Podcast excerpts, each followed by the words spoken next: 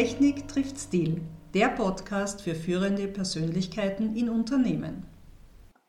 Ja, in sozialen Medien sieht man ja schon einige sehr, sehr kreative und auch lustige Posts zum Thema Wir kommen wieder zurück ins Office. Wir sind wieder in der Offline-Welt in Meetings. Und damit es uns nicht so geht wie in dem einen oder anderen Posting so humorvoll beschrieben, sprechen wir heute über das Thema richtiges Auftreten in Business Meetings. Und Renate, du bist ja da wirklich unsere Expertin. Wie kann man denn das eigene Verhalten, wie kann der eigene Auftritt im Business Meeting positiv sein? Was soll man aufpassen? Ja, da denke ich an meine vier Ks, wie ich knicke, immer wieder umschreibe. Und zwar die Ks bedeuten Kommunikation, Körpersprache, Kleidung und Knicke, das heißt gutes Benehmen. Und da gibt es eine ganze Menge, das man beachten kann. Was sind da jetzt zum Beispiel die Unterschiede, wenn ich jetzt an zum Beispiel ein Teammeeting denke mit meinem langjährigen Team, mit denen ich schon sehr intensiv zusammengearbeitet habe oder das andere Extrem, ich komme ganz neu in ein Unternehmen das erste Mal, sei es jetzt als Bewerber, sei es jetzt als potenzieller Dienstleister. Was kann ich da beachten? Da fällt mir ein Zitat ein aus meinem Buch. Professionelles Verhalten ist immer anlass- und adressatenbezogen und das vor dem Hintergrund der Höflichkeit, Wertschätzung, Respekt und Toleranz. Was bedeutet das? Es ist natürlich ein Unterschied, ob ich jetzt im Team-Meeting sitze oder ob ich in einem Bewerbungsgespräch sitze oder einen Geschäftspartner, eine Geschäftspartnerin besuche. Das heißt, ich werde mich immer dem Anlass entsprechend kleiden, denn auch die richtige Kleidung ist ein Zeichen der Wertschätzung. Wenn ich jetzt als Gast, bleiben wir vielleicht dabei, wenn ich als Gast in eine Firma das erste Mal hereinkomme, ja. ähm, worauf sollte ich da aufpassen? Das Erste, was ich mit habe, ist meine Visitenkarte. Denn wenn ich in ein großes Unternehmen komme, dann gehe ich zuerst mal zur Rezeptionistin und werde meine Visitenkarte hinlegen. Weshalb die Damen oder Herren verstehen manchmal den eigenen Namen nicht richtig, wenn man ihn ausspricht. Und so können die dann ablesen und können unserem Gesprächspartner telefonisch schon sagen, wer denn da ist. Das ist das Wichtigste. Und dann warten wir, bis wir abgeholt werden.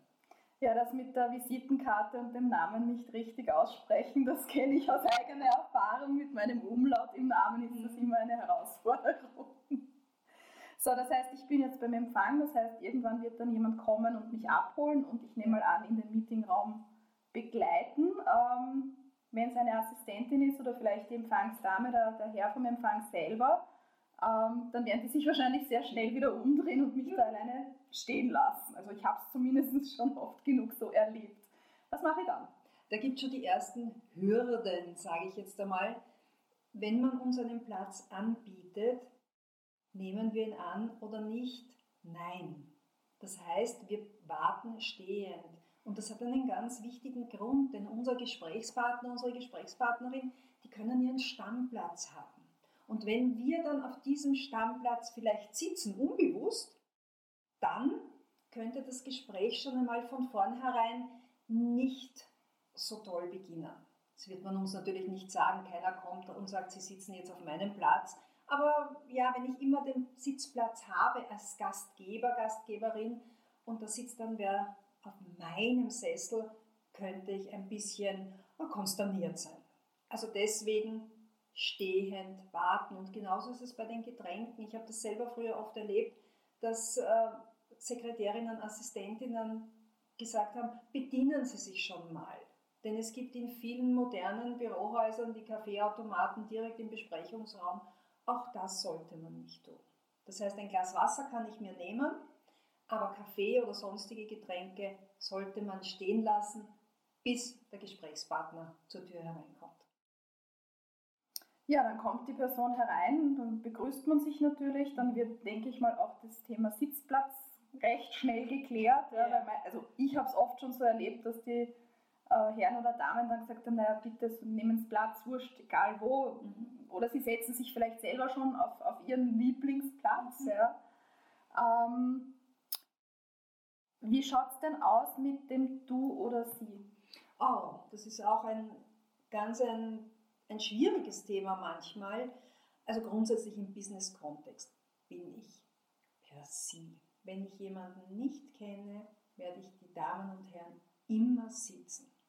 Auch in, in Branchen, wo man generell weiß, es geht lockerer zu wie in der Werbebranche oder auch in einer IT-Branche, trotzdem beim Erstkontakt grundsätzlich immer per Sie sein.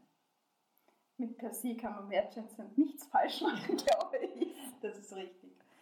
Ja, ähm, ich glaube, was, was eh selbstverständlich ist, ist, dass man pünktlich zum Termin erscheint, auch als Gastgeber natürlich. Also das ist ja auch eine Form von Respekt dem Gast oder dem Gastgeber gegenüber natürlich. Ähm, gut, wir sitzen jetzt, äh, wir waren pünktlich. Ähm, wir haben die erste Visitenkarte schon beim Empfang fallen gelassen. Ja. Hoffentlich nicht. Das heißt, ich sollte mir wahrscheinlich dann eine zweite noch einstecken oder eine dritte, vierte, ja. fünfte, weil ich kenne es so, dass man für jeden Teilnehmer, der in der Besprechung dabei ist, eine eigene Visitenkarte hat, die man dann auch fast schon zeremoniell austauscht. Meine Erfahrung ist, ähm, lieber ein paar Visitenkarten mehr einstecken, als dann eine oder zwei zu wenig haben. Ja, nichts ist peinlicher als zu sagen, da haben Sie meine Visitenkarte, Sie können sie ja fotokopieren oder teilen, das würde ich nicht tun. Grundsätzlich gibt es einen Unterschied zwischen Business und Privat. Im Business gebe ich meine Visitenkarte zu, am Beginn des Gespräches dem äh, Gesprächspartner, der Gesprächspartnerin oder wenn es mehrere sind, eben jedem Einzelnen. Am besten mit beiden Händen überreichen und die, die man selber bekommt, vor sich hinlegen. Das ist natürlich praktisch, weil dann habe ich gleich die Namen und kann, kann mich orientieren, wer sitzt wo. Und niemals wegstecken während dem Gespräch. Also immer erst nach dem Gespräch einstecken. Und so wie du sagst, immer ein paar Visitenkarten mehr zu haben, denn nichts ist doofer, als zu sagen, für Sie habe ich jetzt keine. Was ich mir auch angewöhnt habe, ist, wenn ich dann in einem Meetingraum sitze, ich lege mir die Visitenkarten genau in der Reihenfolge mhm. hin, wie mein Gegenüber ist. Ich muss dazu sagen, ich habe ein furchtbar schlechtes Namensgedächtnis und das hilft mir natürlich auch als Gedächtnisstütze dann im Gespräch mit den Leuten, diese auch dann wirklich mit dem Namen anzusprechen. Genau und jeder hört seinen Namen am allerliebsten. Das heißt, du kannst doch so immer Vertrauen schaffen, indem du die Menschen mit ihrem Namen ansprichst. Titel sind meistens äh, nicht so wichtig, gerade in der direkten Ansprache, wobei wir Österreicher ja so titelverliebt sind, aber auch da von Generation zu Generation wird es immer lockerer gehandhabt.